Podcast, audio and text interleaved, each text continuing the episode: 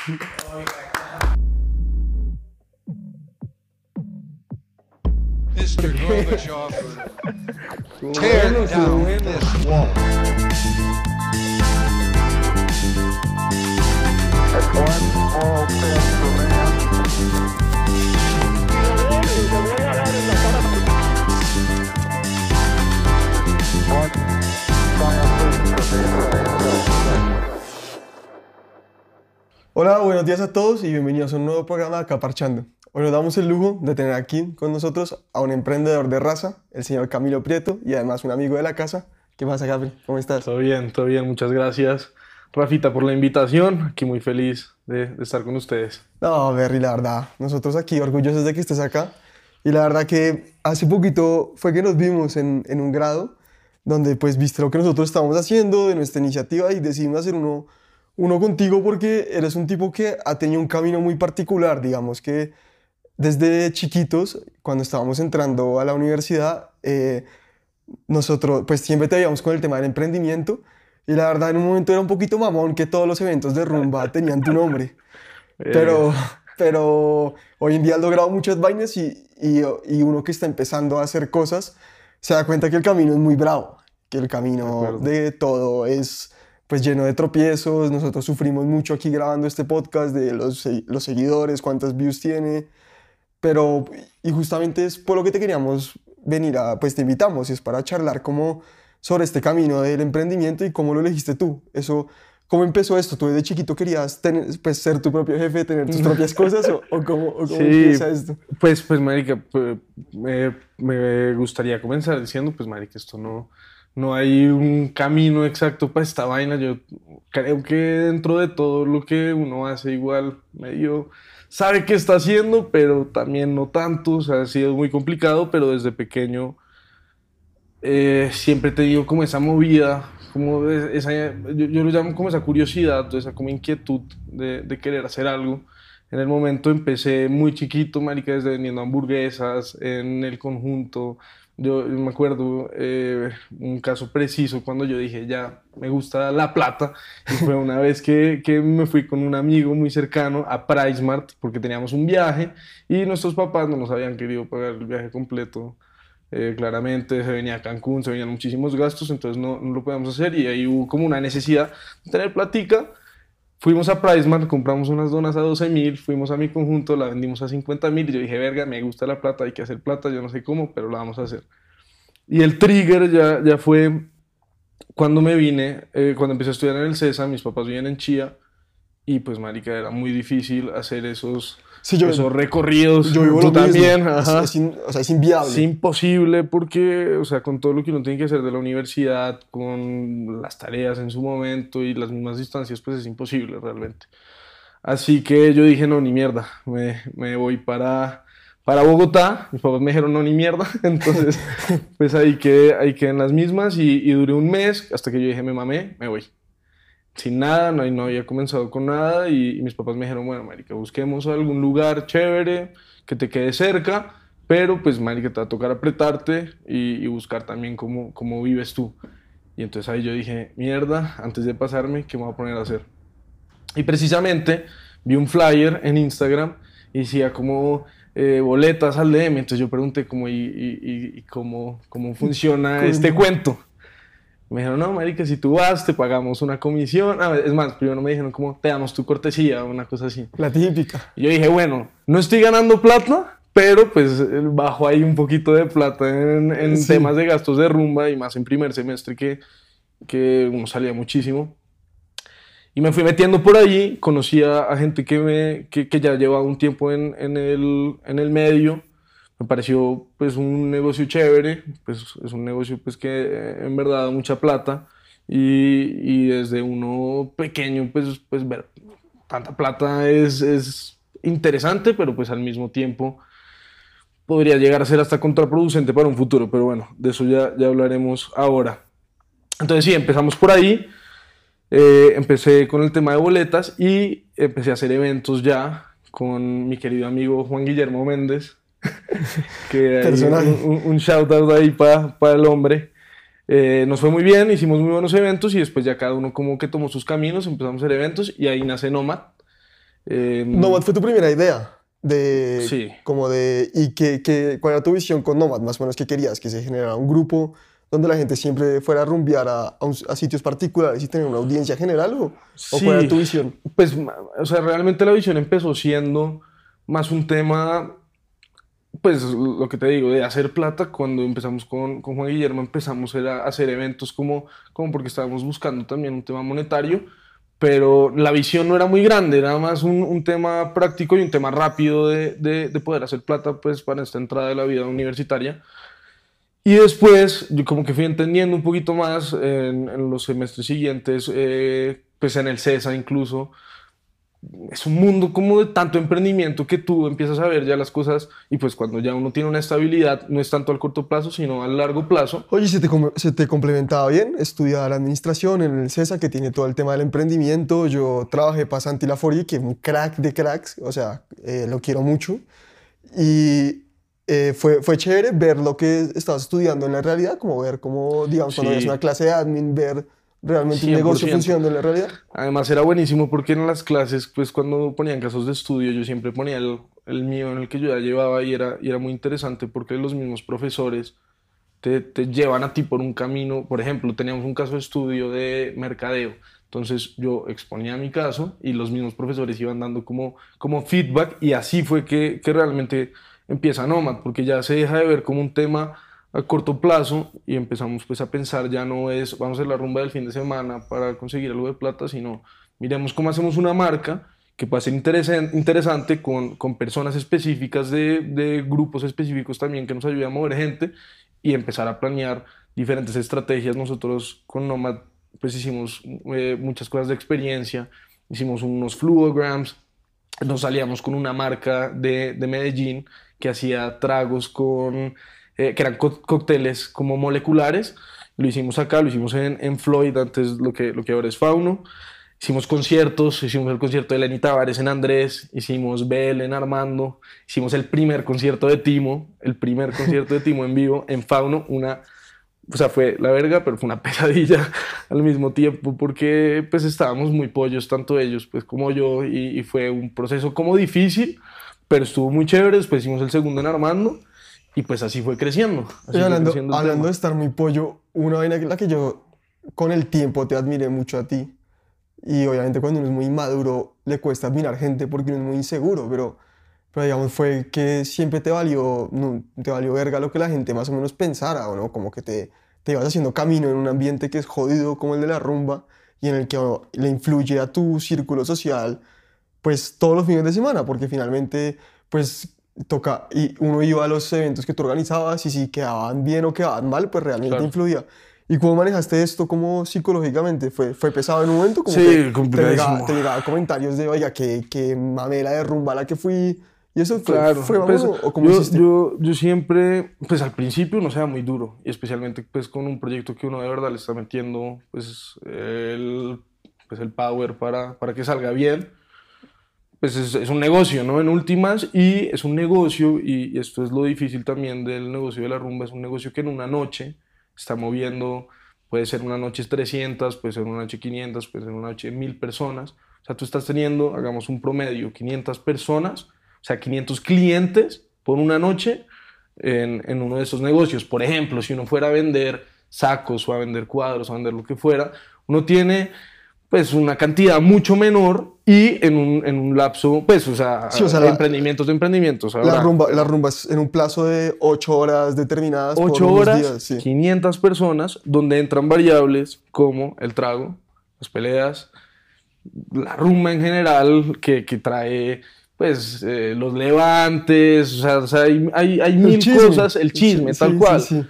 Entonces, sí es, sí es un ambiente muy complicado, es un ambiente muy complicado que hay que saber manejar muy bien y lo que tú dices, como que uno tiene que estar eh, pues muy aterrizado a lo que cree que está haciendo y a tratar de hacerlo bien, porque comentarios malos siempre, siempre hubo y siempre van a haber igualmente. Pero, pero, pues dentro de todo, el manejo de... Y, y- y otra cosa que yo digo es que mezclando los tragos y mezclando todo eso, pues a la gente también como que le gusta también criticar por criticar, a veces no tanto, a veces si es por algo específico y uno pues, pues eh, lleva esos casos específicos que sí tienen relevancia, pero pues hay muchas cosas que también es como, como por criticar y... Oye, y, aprendiste a, a filtrar, pues digamos, a separar el hecho de tú pasar rico en una fiesta a la que tú organizaste a que la fiesta salga bien o todavía lo vives pura, para ti es un tema puramente profesional? O sea, no. cuando estás en esas, ¿lo disfrutas un poquito o, ni siquiera? No, la verdad, o sea, es, es, es muy complicado. Yo, y, y, me pasó mucho, como estábamos comenzando con ese tema, al principio no había tanto problema porque era pues una rumba, yo no tenía que hacer mucho sino pues llevar la gente, por ejemplo, y pues con el equipo de promotores. Pero ya cuando empezamos a hacer los conciertos, eh, los, los, eventos con experiencia, había mucho más tema logístico y tema administrativo detrás de los eventos. Entonces era una mierda uno llegar y están todos los amigos de uno rumbeando, pasando la verga, todo el mundo tomando. Y uno como, hijo de puta para acá, hijo de puta para allá, venga este bollo, venga, solucionemos esto. Hartísimo. Y yo creo que esa fue también una de las razones por la que yo ya me separé como del tema de hacer eventos como tal.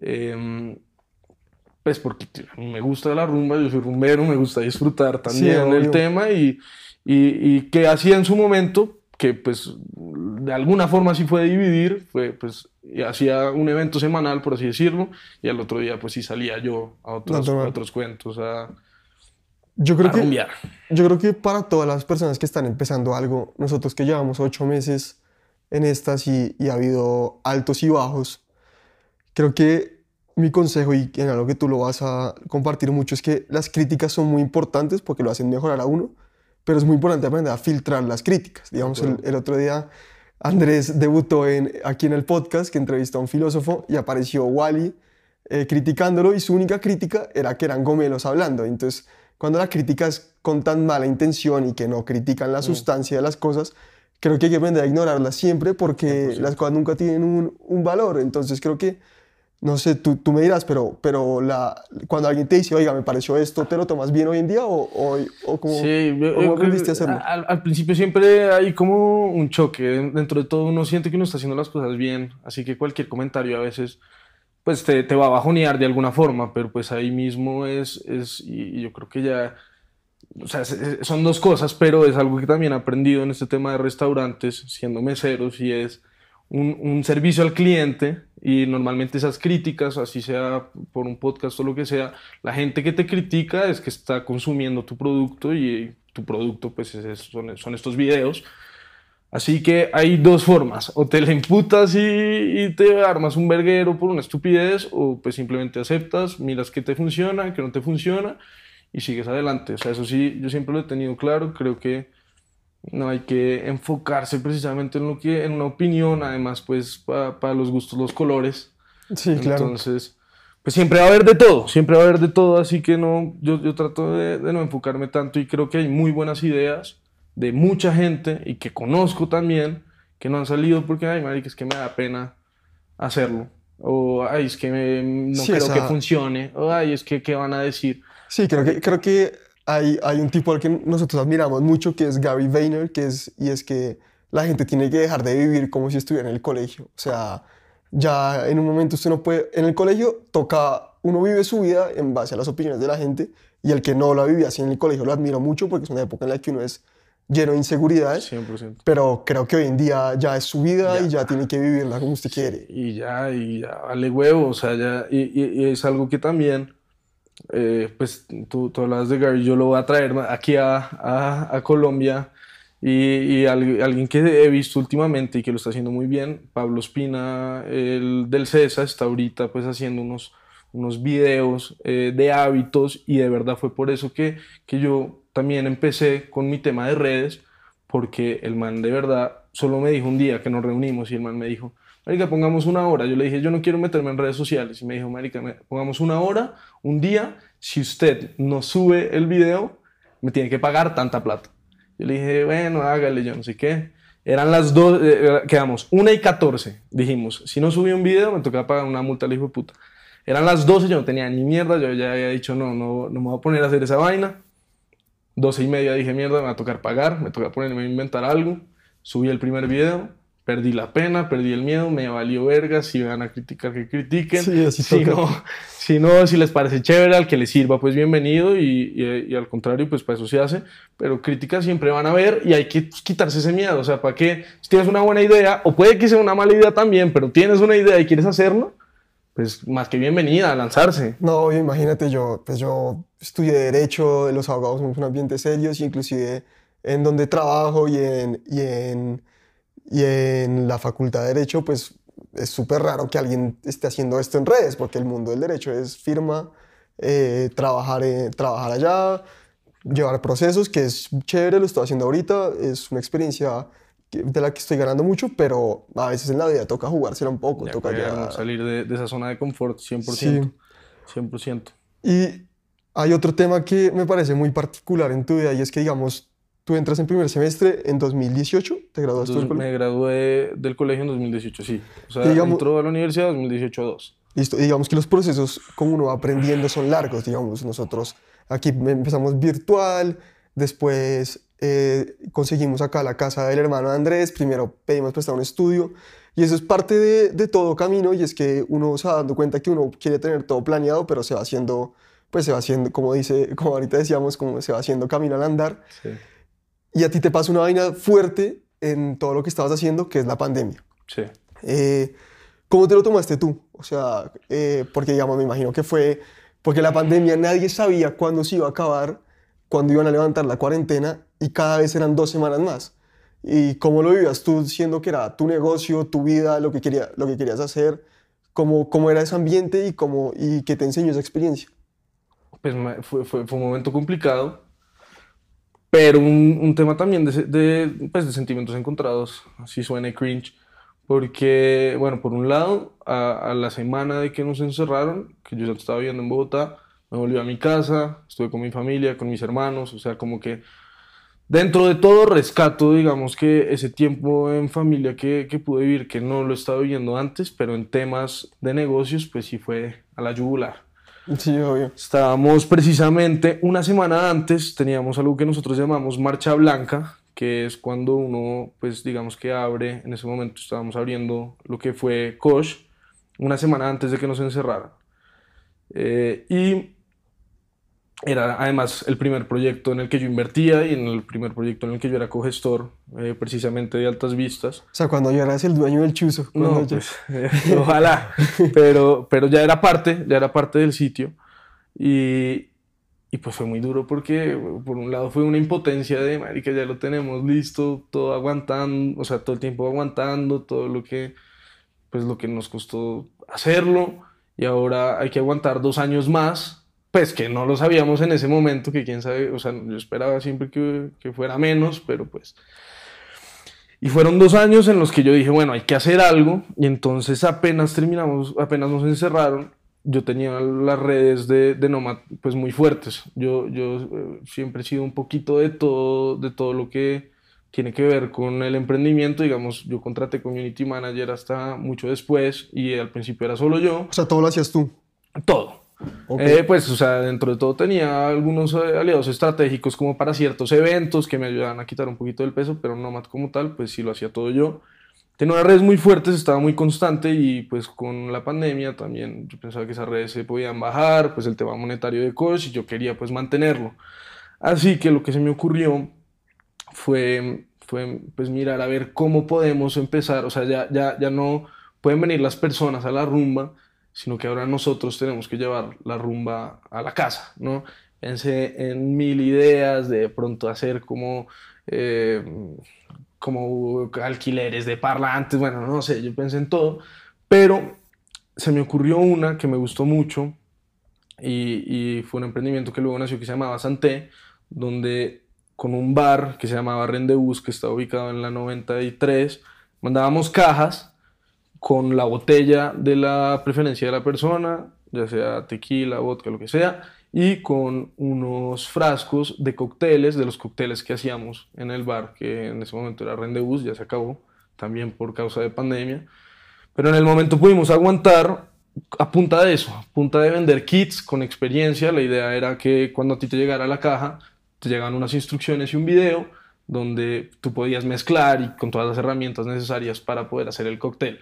No va a decir que fue el mejor negocio del mundo, pues por algo se acabó, pero, pero, fue una forma de, por un lado, moverse, que ha sido una de mis, pues, o sea, de lo que necesito hacer. Eh, ¿Eres hiperactivo? Muy. Okay. No hiperactivo, pero, pero sí necesito estar haciendo algo, o sea, no me puedo quedar quieto. Y, y entonces em, empezamos con este tema de Santé, estuvo chévere, pudimos además cuidar la nómina de, de Rendezvous del lugar en ese momento.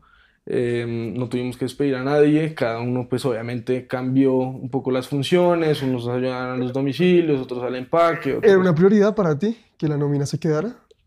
Para mí sí, pero más que para mí, pues como el bar no era, no era mío, sino yo, yo llevé la idea a Rendezvous y pues con Rendezvous hicimos la labor para, para Lorenzo, que era mi socio en ese momento, sí era muy importante porque no eran gente que había contratado hace nada, sino casi que familia para él.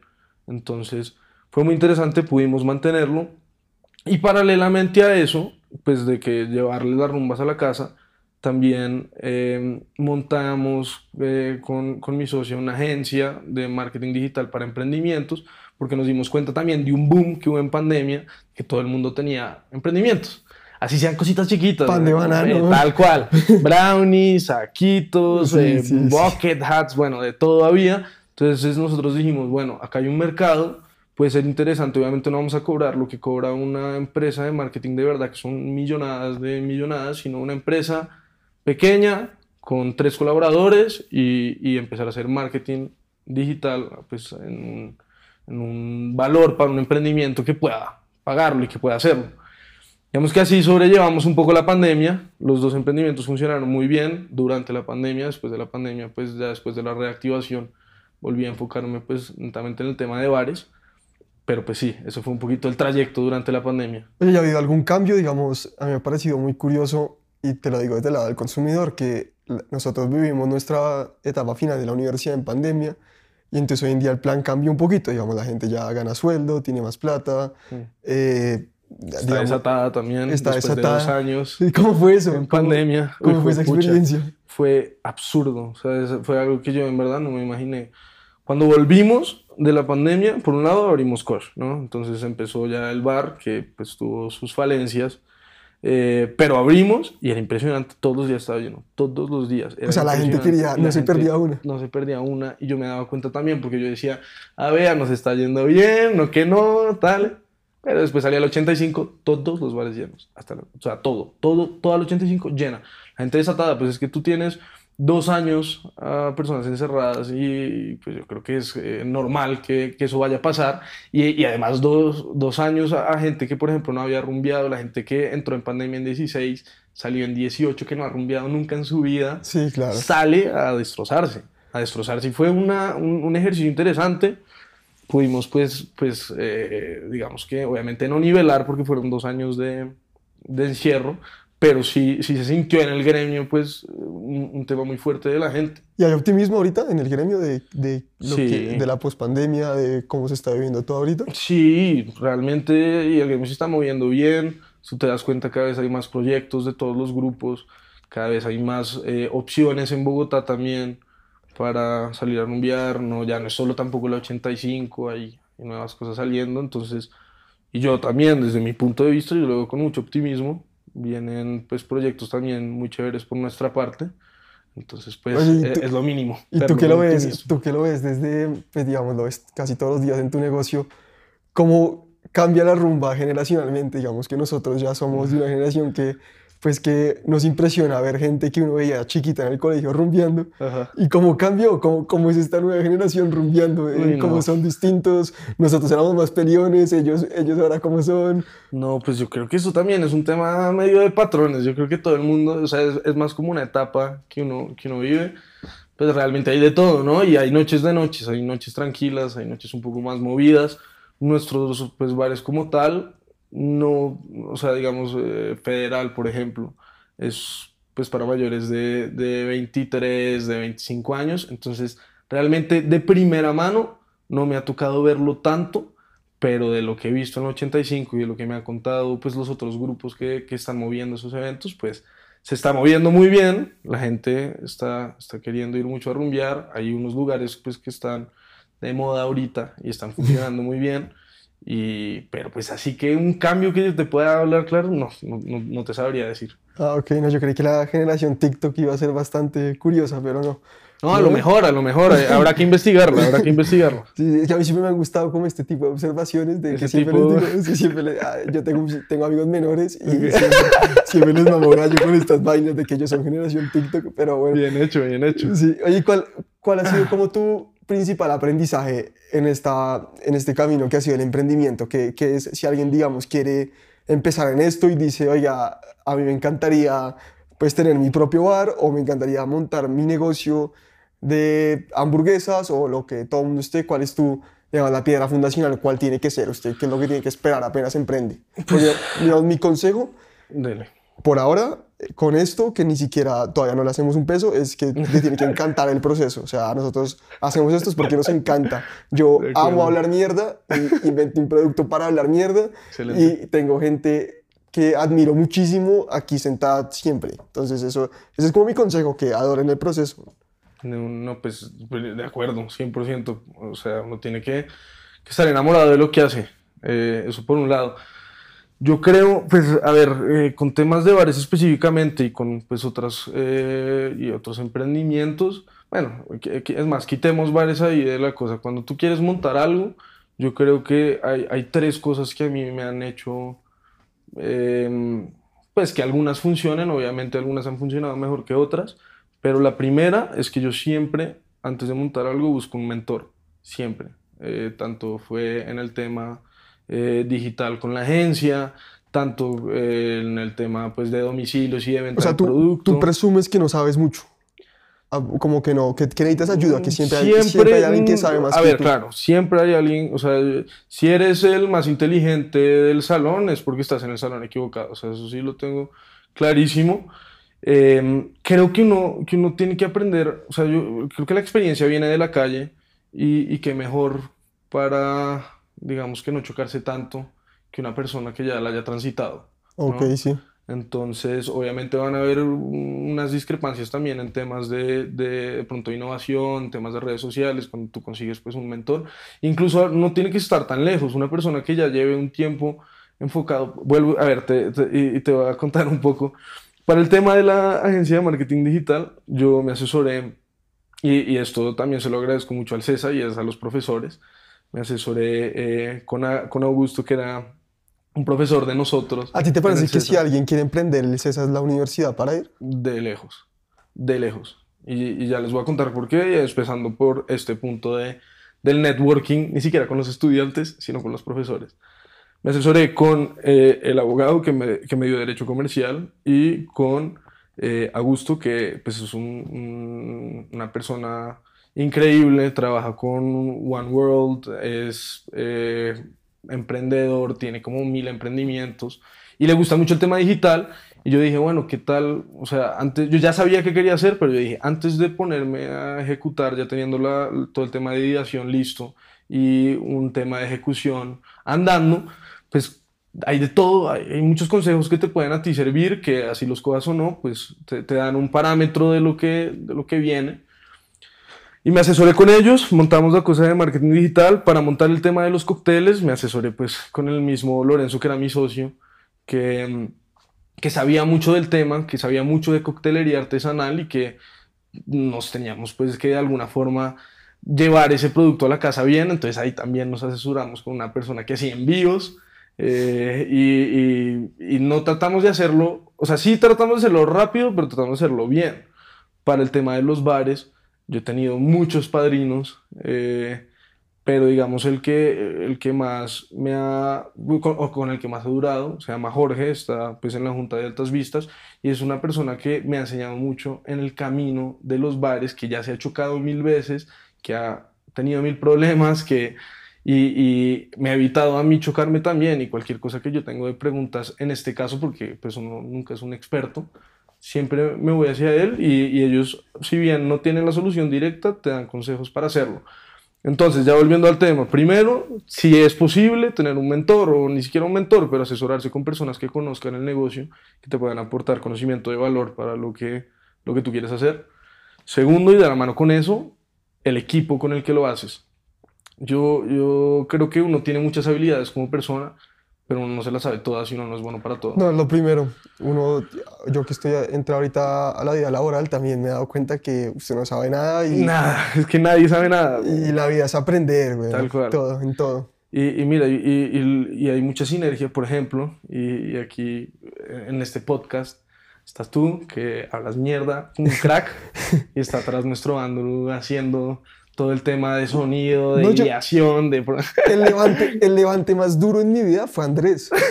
Si yo les contaba la historia. Fue- historia, que historia. cuenta- la historia que, si les cuento la historia que fue para levantarme, Andrés, no me creen. Yo, yo empecé escribiendo columnas y me di cuenta que a la gente le gustaba aprender y, digamos, me gustaba, quería, quería tener algo mío y como, como que dije, bueno, tengo, estoy en mi último semestre de universidad, tengo que inventar algo porque, pues, quiero, quiero, no, o sea, la vida es muy corta y hay que tener algo de uno.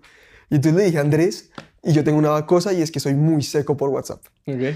Entonces Andrés, mierda, me decía como, bueno, Rafa sí, pero como que no le creo. Y entonces estábamos en diciembre, yo me rompí la muñeca y empecé a hacer todas las redes sociales, todo, y Andrés se dio cuenta que esto pasaba con él o sin él. Ok. De la primera, nosotros para la primera entrevista invitamos a mi ex jefe, a Sebas Caro, que también un crack, Ajá. y eh, la grabó por Zoom y queda muy mal grabada. Entonces yo creo que Andrés, entre que le da pesar y entre que sabe mucho de eso, dice, no, ven, yo te ayudo, porque está buena la idea, pero esto solo no va a costar. Y, y creo que es... Y yo siempre digo que mi gran, mi, mi gran decisión de 2021 fue haber conseguido a Andrés para el podcast, porque la intro, eh, que, que la luz quede bien, que todo quede bien, pues es, es Andrés, o sea, Y uno no sabe nada. uno no sabe nada. o Entonces sea, vuelvo, vuelvo ahí al tema. Uno tiene que tener un buen equipo y si tú te logras asociar con unas personas que se complementan para hacer cualquier proyecto, pues, o sea, es una receta para el éxito directo. Ahora, tampoco es ve y asocias con el primero que ves, hay que conocer obviamente a la persona y a, todo el tema, pero creo que un buen equipo formado desde el principio, y yo lo hablaba también en unos de, mis, de mis videos de, de emprendimiento, eh, lo ideal, y cuando tienes poquito capital, si no puedes contratar un equipo, porque lo mejor sería poder contratarlo, pero si no hay capital para hacerlo, si te asocias con personas con las que puedas hacer sinergia y que se complementen con habilidades específicas, van a llegar pues mucho más lejos que tú solo. Hay que buscarlas, hay que buscarlas. Ese sería, ese sería ya mi segundo consejo y, y pues ya el tercero, y pues que ya lo venimos hablando, es lanzarse. O sea, yo creo que el estudio de mercado está a veces un poco sobrevalorado. güey. O sea, va- y, y ahí me van a matar por decirlo, pero, pero me parece que está un poco sobrevalorado porque, bueno, y obviamente ya cuando tú quieres hacer una cosa gigante, sí hay que estar un poquito más específico eh, y pues hacer esos, esos proyectos, pero cuando tú estás empezando un emprendimiento y aterrizándolo a emprendimientos como de, de nuestro círculo y de lo que hemos visto, no se necesita tanto estudio, no se necesita tanto tiempo, se necesita, tienes la idea, si es un producto, busquemos proveedores, saquémosla. Si es un servicio, busquemos cómo hacer, hagamos unas pruebas, hagámosle. Y es, y es ese, ese, quitarse ese miedo de saltar, saltar, mirar a ver qué pasa y ir corrigiendo en el camino. y ejecutar, ejecutar, Ejecutar, ejecutar, es que yo- ejecutar. Tal cual, o sea, si, si, siempre lo he dicho, si, si uno se lanza y algo sale mal, uno ya identifica que salió mal, corrige, Sí. seguimos. Si no te lanzas hasta que esté perfecto, igualmente cuando salgas va a salir algo mal. Entonces no solo te esperaste un huevo para poder salir, sino que durante el proceso también te va a, ir te va a tocar seguir eh, haciendo cambios porque ningún producto es completo y está completamente firme Andrés, hasta el final. Andrés es de, lo que, es de los que piensa mucho. Él, Ok. él piensa, piensa, piensa. Y yo una tiradera para, para Andrés Sí, ahorita. ahorita sí. Le vamos a tirar hate a Andrés. Pero Andrés piensa mucho y es muy bueno y es muy detallista y por eso las cosas quedan bien y yo le agradezco mucho. Pero hay una buena historia y es que él me dijo que necesitaba, que podía hacer la intro del para el podcast para un mes. Muy Y bien. dije, no, yo la necesito el domingo. Entonces llegamos a un punto medio y dijimos que para el miércoles. ¿sí? Porque yo soy así y es la recomendación que se tengo a todo el mundo. Hay que ejecutar, hay que ejecutar, hay que ejecutar, hay que Y si tú te ejecutar. das cuenta, por ejemplo, sale el primer video y salió bien, pero tú ahí mismo dices, oiga, podemos mejorar esta parte, podemos mejorar Sí. esta. Siguiente video, eso se cambia, mejora. En el siguiente mejora y hasta que llegas a un producto que- en el que estás satisfecho que normalmente nunca va a pasar porque uno siempre va a criticar muy duro lo que hace uno, pero va, va, a poder ejecutar en el camino y hacer los cambios necesarios en el momento. Y yo lo que creo también, y es algo que se lo he escuchado a mucha gente, y lo leí en el libro de, de Netflix, eh, No Rules Rules, ¿te lo leíste? No, no. Es un, el tipo lo que dice es que uno necesita, uno necesita que las cosas sean una familia, uno necesita un equipo profesional, y usted necesita que sea densidad de talento. Y entonces en Netflix está la historia de que los tipos despidieron a los con los que mejor se llevaba la gente en la compañía y dejaron solo a los buenos y los ambientes contagian. Entonces, yo lo que, pues el otro consejo que, que diría para sumar a lo que dijiste es que hay que rodearse de gente que tal vez no le caiga tan bien, no sean sus llaves, pero que sean, que sean muy buenos para lo que hacen. A mí eh, me acuerdo, después dicen que TikTok no sirve para nada, pero a mí me ha servido que da miedo. Me acuerdo un TikTok que vi que era pues uno de estos manes duros hablando de negocios y el man llega y dice como si tú trabajas en una fábrica de helado donde todo el mundo es experto en helado y tú estás ahí todo el tiempo y tú no sabes ni mierda de helado, con el pasar del tiempo te vas a volver tú también un experto en helado y en el momento en el que alguien te llegue y te pregunte de algo, de temas de helado, tú vas a poder responder como si lo fueras solo por estar rodeados de las personas pues que saben de, de helado. Y es un ejemplo pues un poco childish, pero realmente es eso. Y, y es algo que también, y, y, me gusta también decirlo mucho y me acordaste ahorita que lo estabas diciendo, en, en, mi círculo de amigos del colegio se sintió mucho el tema del, del emprendimiento e incluso hombres y mujeres, la mayoría de mis amigos ahorita están haciendo algo, están metidos en algún proyecto, están metidos en alguna eh, inversión, se están moviendo con los papás, se están moviendo por sus lados y todo empezó, ni siquiera, pues, o sea, que creo que me atrevería a decir que tuve algo que ver ahí, pero por todos, todos están haciendo un tema de emprendimiento pues increíble y, y, y, va a eso. Ahora, eso, eso difiere un poco de, de que de pronto no es la persona más chévere con la que parchas, pero pues marica, es el grupo de gente que tiene tus mismos intereses y ahí vuelve la frase de dime, dime con quién andas y, y te sí, diré quién eres. Sí, ¿no? sí, sí, obvio. Y digamos, para ti como aquí ya empezando lo que es el cierre, ¿cómo ha sido para ti hacer un producto para la gente con la que te rodeas, digamos? lanzar un producto, como, te, como ya lo, lo hablábamos antes, para tu círculo más cercano, eh, te, ha favorecido o no te ha favorecido en, términos de que tienes identificado cómo es el cliente común o, digamos, te ha, te ha causado... Sí, pues uh, es diferente, es que yo, creo pues como que cada cosa tiene, tiene sus, sus, clientes, pero yo siento que el cliente que nos tocó a nosotros en este, digamos que círculo social es un cliente demasiado volátil, que no sabe tanto lo que, lo que quiere, sino que toma, y toma también decisiones muy sobre la marcha. A mí me ha costado muchísimo leer a la gente y en muchas cosas, o sea, desde el trabajo pues que hemos hecho, por ejemplo, con Red Bull, de, de, estrategias de marketing con esta gente. Uno, a veces algo funciona, a veces de pronto no funciona. Con los bares también, o sea, leer a la gente a mí me ha parecido de los temas más difíciles. Y, y eso pues me, me ha llevado otra vez un poco al tema, pero pues marico, uno se lanza y uno mira a ver qué pica. Y después cuando uno ve algo que funciona, uno lo empieza a replicar. Y, y pues lo, lo más probable es que siga funcionando, pero pues uno no encuentra ese, ese modelo a replicar hasta que, hasta que se lanza, pero la verdad, pues sí, una respuesta sincera, ha sido complicadísimo leer este, este tipo de público. Ok, listo, y digamos, ya aquí tenemos un cierre y es que la gente tiene que lanzar su predicción de lo que va a pasar de acá cinco años.